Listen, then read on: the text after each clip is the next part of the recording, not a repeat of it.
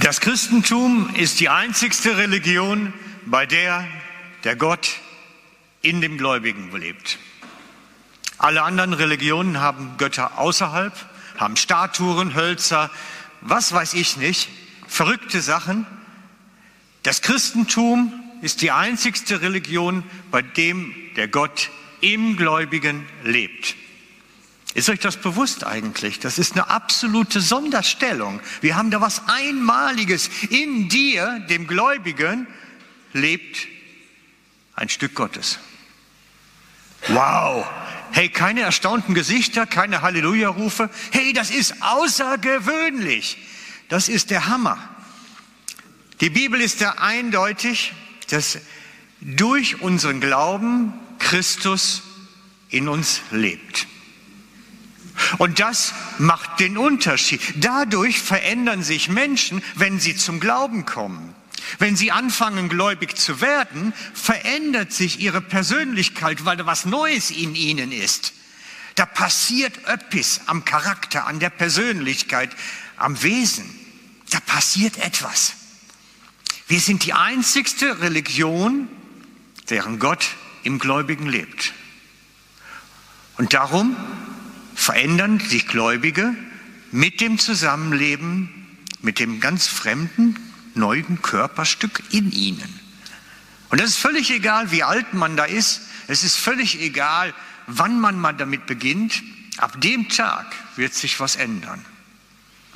Da verändert sich Leben. Und das ist das, was wir die letzten zehn Tage erlebt haben in Indien. Das ist die Reinform des Evangeliums eigentlich, weil die Leute haben definitiv nichts zu lachen. Elsbeth hat schon gesagt, die leben in Teeplantagen und die leben im Dschungel da in Blechhütten und sind körperlich komplett kaputt. Also als ich den Sonntag gepredigt, nee, nicht den Sonntag, unter der Woche vorher gepredigt habe in so einer kleinen Gemeinde, da kam nachher eine Riesenschlange von Teepflückerinnen, um für sich beten zu lassen. Weil die haben alle alles kaputt. Knie kaputt, Hüfte kaputt, Rücken kaputt, alles kaputt. Die sind hier. Aber wenn man die im Lobpreis sieht, die sind verzückt. In dem Moment, wo sie beten, ist plötzlich Jesus in ihnen lebendig. Da ist Party in ihrer Seele. Da geht's gut. Da fühlt man sich gut. Und nachher kommt der Alltag zurück. Das macht den Unterschied. Christus in uns. Er verändert nicht das ganze Leben. Wir sind manchmal in Situationen, die sind grusig, aber wenn er in uns lebt, wirkt er auf unsere Seele ein, auf, auf unser Befinden, auf unser Fühlen ein. Da verändert sich etwas. Und das ist spannend. Gott lebt in dir. Oder genauer, Jesus lebt in dir. Denn er hat ja gesagt, ich lasse euch nicht allein. Ich gehe jetzt, Matthäus 28, 16, ich gehe, aber ich werde euch nicht allein lassen. Oder in Johannes, wo haben wir den Johannes-Text? Nee, habe ich jetzt leider nicht. Johannes 14, 16, und ich will den Vater bitten, und er wird euch einen anderen Tröster geben, dass er bei euch sei in Ewigkeit oder die ganze Zeit. Der Geist der Wahrheit, den die Welt nicht empfangen kann, denn sie sieht ihn nicht und kennt ihn nicht. Ihr kennt den Geist. Kennst du ihn? Ihr kennt den Geist. Ja, nick mal genau. Wenigstens einer nickt und sagt, ich kenne es, ja. Ihr kennt den Geist, denn er bleibt bei euch und wird in euch sein. Das macht den Unterschied in unserem Leben aus. Den ganz großen Unterschied. Wir haben da Gott in unserem Herzen wohnen und dann ist egal, ob wir in schwierigen Situationen sind, ob es harzig wird oder toll wird. Er ist der entscheidende Unterschied in unserem Herzen. Er macht das Leben anders. Dein Gott, an den du glaubst, lebt durch deinen Glauben in deinem Herzen. Hast du das schon mal jemand erzählt? So deiner Verwandtschaft oder so. Spannend. Ja gut, deine Verwandtschaft weiß das. Die kennt das. Aber nein, das ist, das lohnt sich mal, ne? sich mal vorzunehmen, heute Nachmittag ist Familientreffen. Ähm, erzählen wir es doch mal meinen Verwandten. Sollen doch mal hören, ich habe einen Fremdkörper in mir. meine, wenn die vom Krankenhaus nach Hause kommen und haben einen Herzschrittmacher, erzählen sie es ja auch jedem. Ist das Gleiche, oder nicht? So ähnlich zumindest. Ja, also erzähl doch mal, da ist bei mir was anders.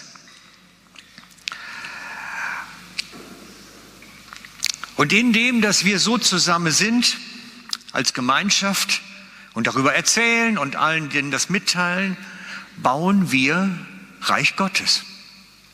Wir bauen Reich Gottes, indem wir über das Reich erzählen und Menschen darüber dazukommen. Indem wir berichten, was wir erleben mit dem Gott in uns. Indem wir unsere Erfahrungen mitteilen. Darüber beginnt Reich Gottes zu wachsen. Es kommen neue Leute hinzu. Es gewinnt an Dynamik die ganze Geschichte. Das ist Bauen des Reich Gottes.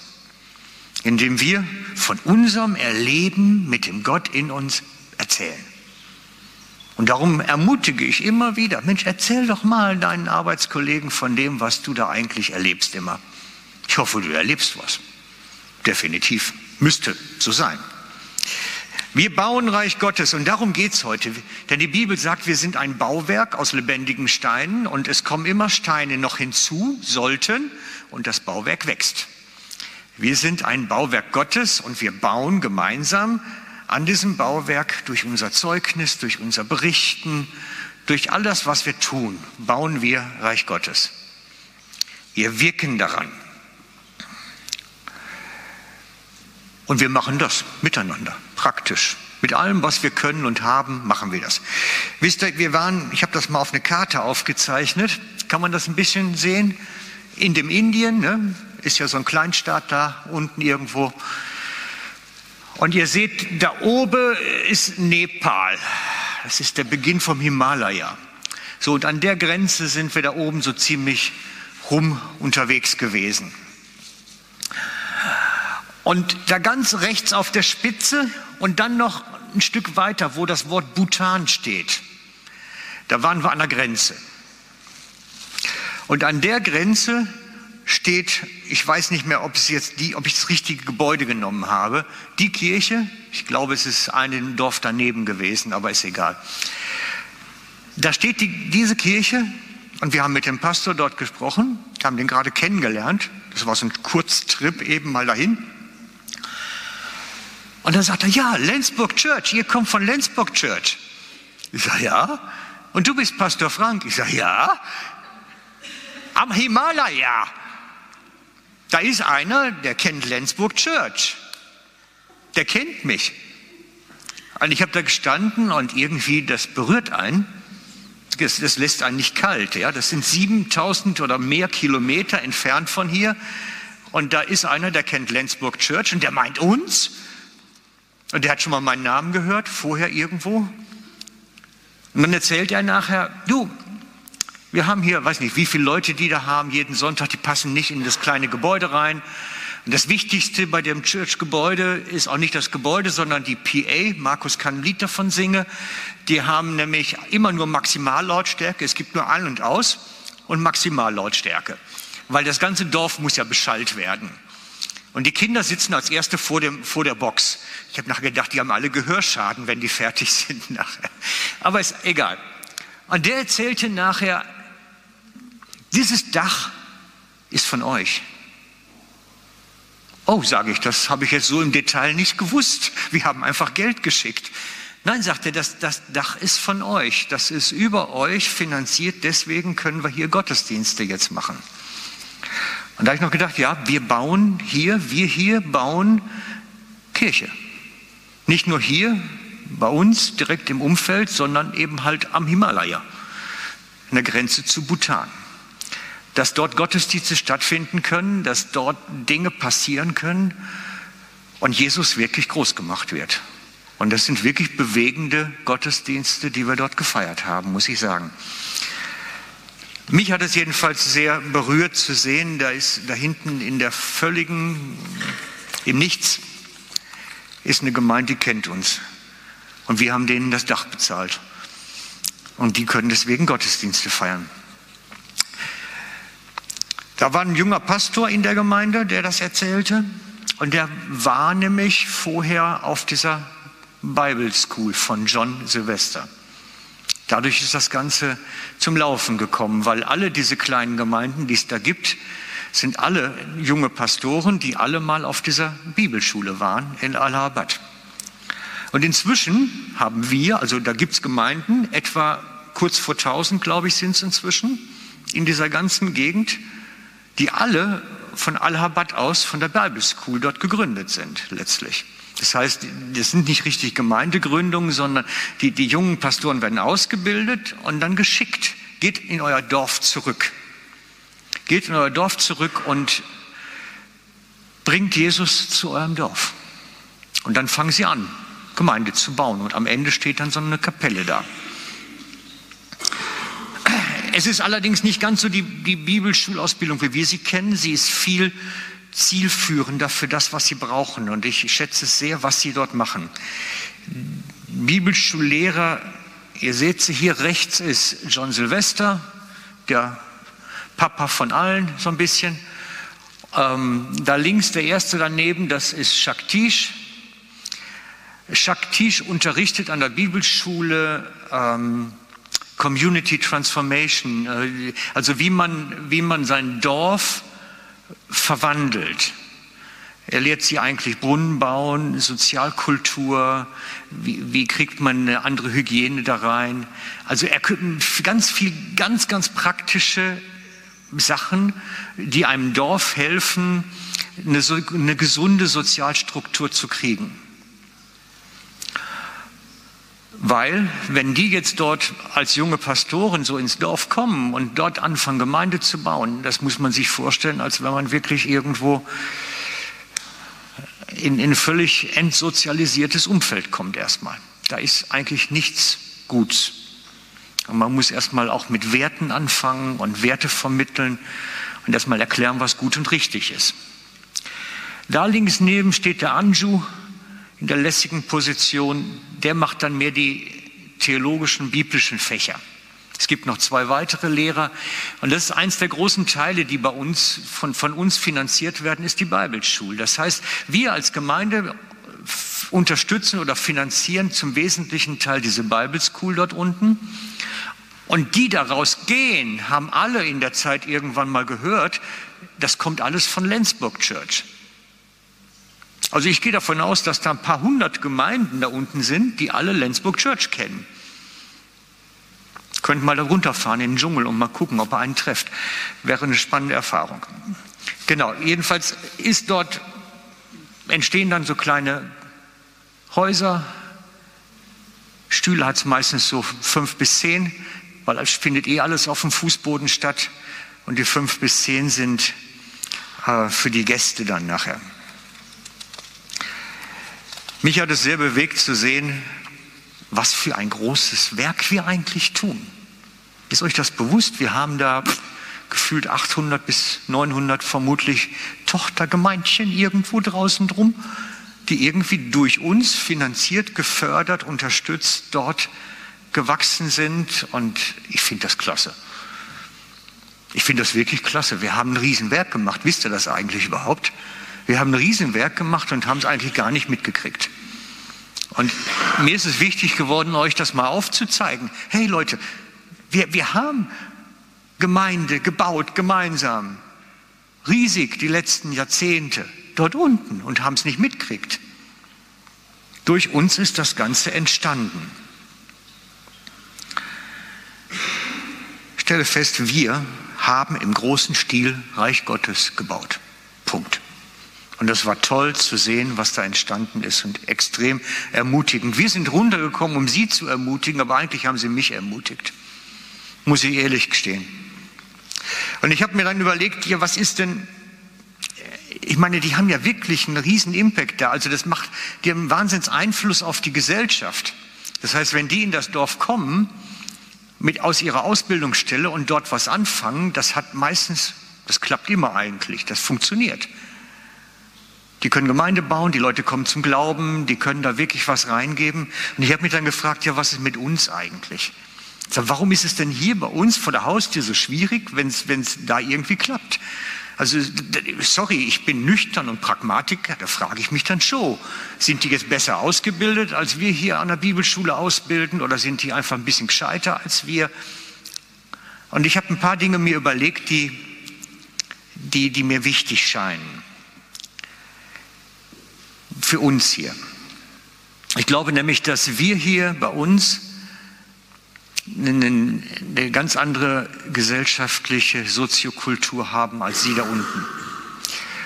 Bei uns hier hat sich die, in den letzten 10, 20 Jahren die Soziokultur der Gesellschaft massiv verändert. Massiv. Und zwar ins Gegenteil von dem, was Sie dort unten erleben. Und Covid hat dann die letzten Jahre sogar noch den Turbo noch mal eingeschaltet, sodass einfach da eine ganz große Gesellschaftsveränderung drin ist. Ich meine, wir haben auch bei uns große Zeiten von Evangelisationsbemühungen gehabt. Wir haben Zeltevangelisationen gehabt. Wir haben Teestuben gehabt. Alpha-Kurse, Gästegottesdienste und vieles mehr. Und die Sachen waren sehr erfolgreich. Sehr erfolgreich. Ich habe Alpha-Kurse gehabt mit über 100 Teilnehmern. So erfolgreich war das mal. Aber irgendwie ist das alles nicht mehr weil unsere Gesellschaft in ihrem Fühlen, Denken und Handeln sich verändert hat.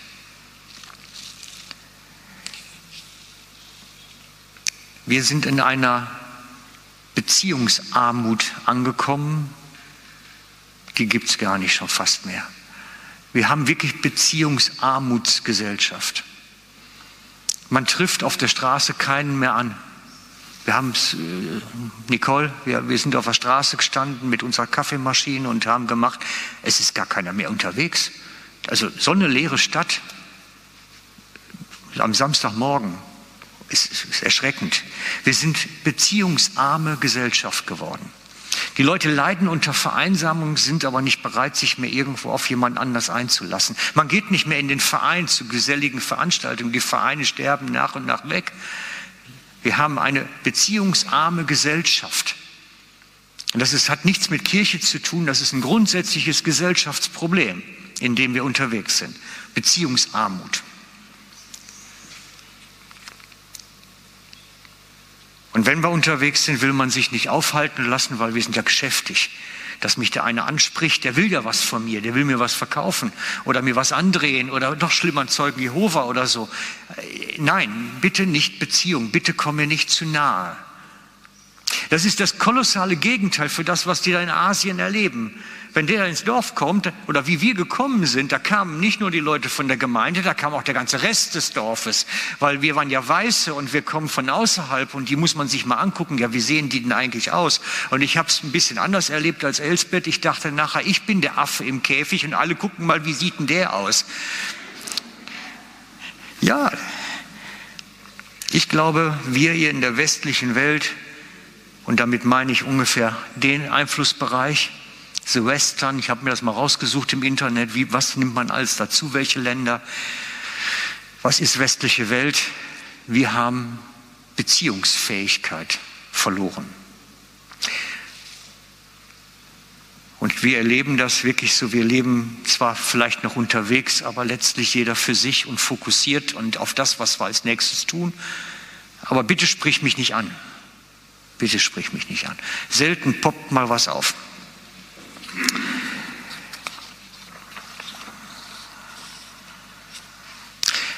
Aber Evangelium verbreiten gelingt nur dort, wo wir jemand Neues kennenlernen und ihm davon erzählen können, was wir mit Jesus erleben. Ihm erzählen können, hey, dieser Jesus wohnt in mir und er kann auch in deinem Herzen wohnen und bei dir Veränderung schenken. Nur wenn wir jemanden kennenlernen, den wir bisher nicht kannten, auf eine Beziehung uns einlassen, nur dann können wir Reich Gottes bauen. Oder wenn wir irgendwie eine Beziehung haben, die noch ein bisschen auf Abstand ist, die man näher machen kann, wo man das dann sagen kann. Und das ist so ein bisschen gegen den Trend.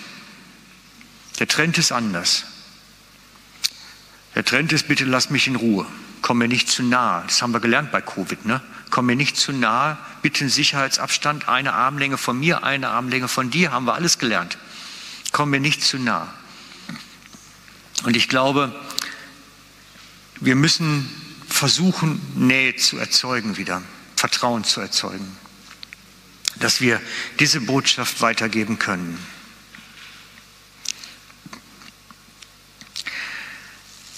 Wenn wir bereit sind, uns auf Fremde einzulassen, wo wir auch sind.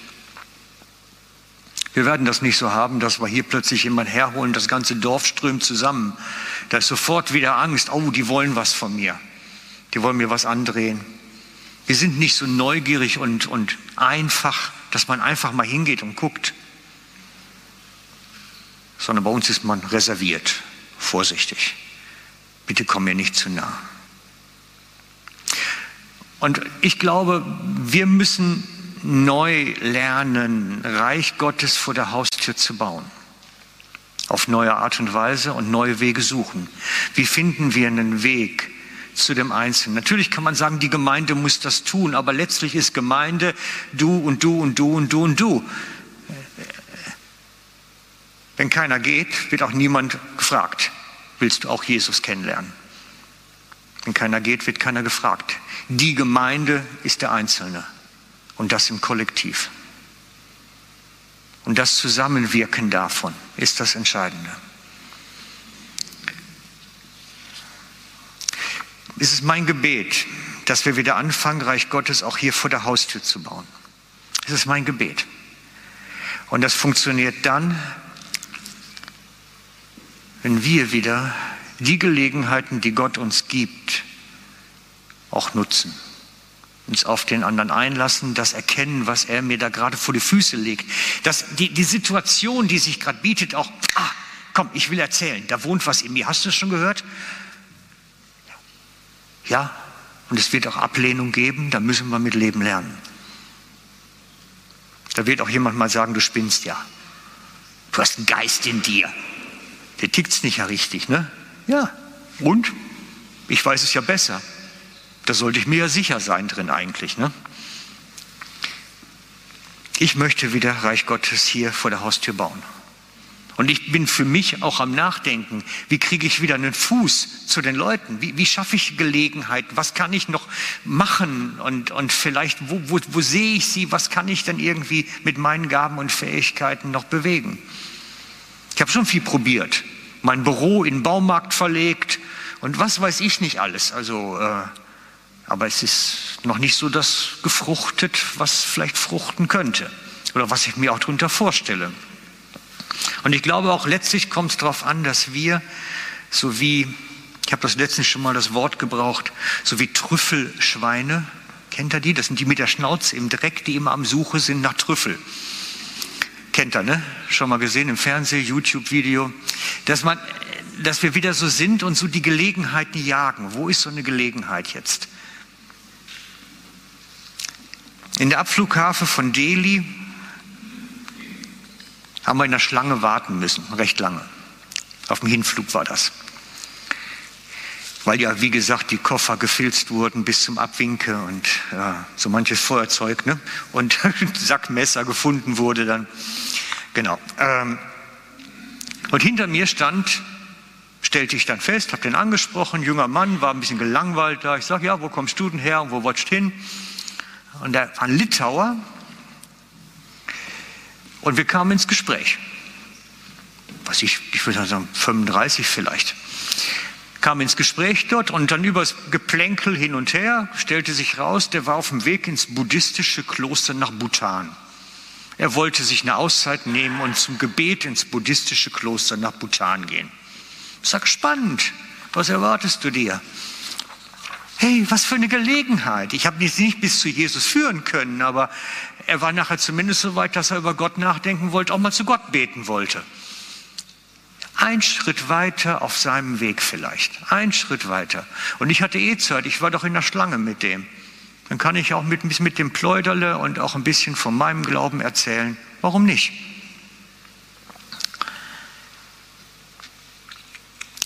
Natürlich bin ich auch nicht immer so wach und erkenne jede Gelegenheit. Aber ich denke, das ist, das ist doch der Punkt, dass Gott uns eigentlich Gelegenheiten gibt, zu erzählen, was wir erleben mit Jesus und dass wir müssen die Gelegenheit erkennen und dann nicht gerade aufs Mulk fallen sein.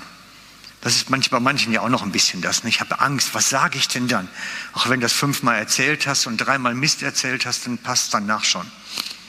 Das muss man ein bisschen üben und ein bisschen Gewöhnung drin haben.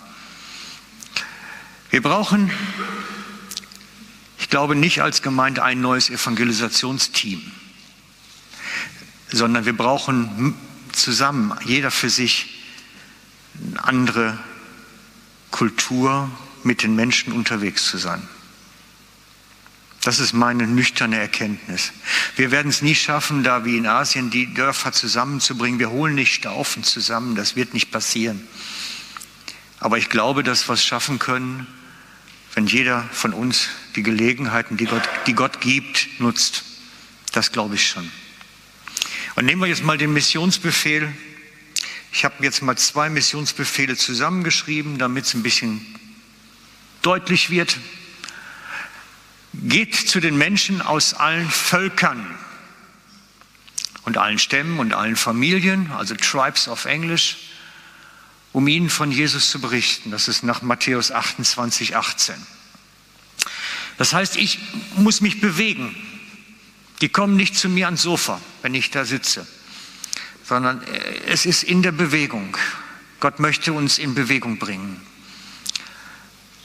Zu allen Menschen aus allen Völkern und ganz ehrlich, Gott hat so viele verschiedene Völker zu uns gebracht hier in die Schweiz. Wir haben alle Völker vor der Haustür. So schrecklich weit braucht man nicht jedes Mal weggehen. Und das ist eine Aufforderung. Wir sollen das tun. Man nennt es den Missionsbefehl. Das ist eine Weisung von Jesus. Geht. Macht euch auf die Socken. Kann sagen, interessiert mich nicht, trifft mich nicht. Ja, für mich trifft es so. Wenn Jesus sagt, mach das, dann nehme ich es ernst. Um ihnen dann das Kraftwirken des Himmelreichs zu demonstrieren. Das ist meine Zusammenfassung von Markus 16, 16. Da geht es nämlich um Krankenheilung und so weiter. Das heißt, sie sollen nicht nur einfach überschnürt werden von uns, sondern sie sollen wirklich mit der Kraft in Berührung kommen. Das ist Markus 16, 16. Sie sollen mit der Kraft Gottes in Berührung kommen. Das heißt, so dieses, der Jesus in mir soll ihnen auch dienen, dass wir ihnen dienen, auf unterschiedlichste Weise weil der Glaube, der, mit dem wir in Berührung kommen, der Zuhörer nicht auf intellektuelle Überzeugung berufen sollen, nicht auf unsere Argumentation oder unsere Worte. Deswegen sollen sie nicht glauben, sondern auf die Erfahrung mit dem lebendigen Gott. Das ist der Schlüssel. Das wäre mal so ein ganzer Missionsbefehl zusammengepackt, wo alle Stellen drin vorkommen, die es dazu gibt, was dann im 1. Korinther 2.5 steht. So, das, das ist so der gesamte Tenor. Wir sollen gehen zu unterschiedlichsten Sachen, uns Bewegung setzen. Wir sollen den Menschen erzählen vom Himmelreich Gottes, von dem, was wir erleben mit dem Jesus, der in uns lebendig ist.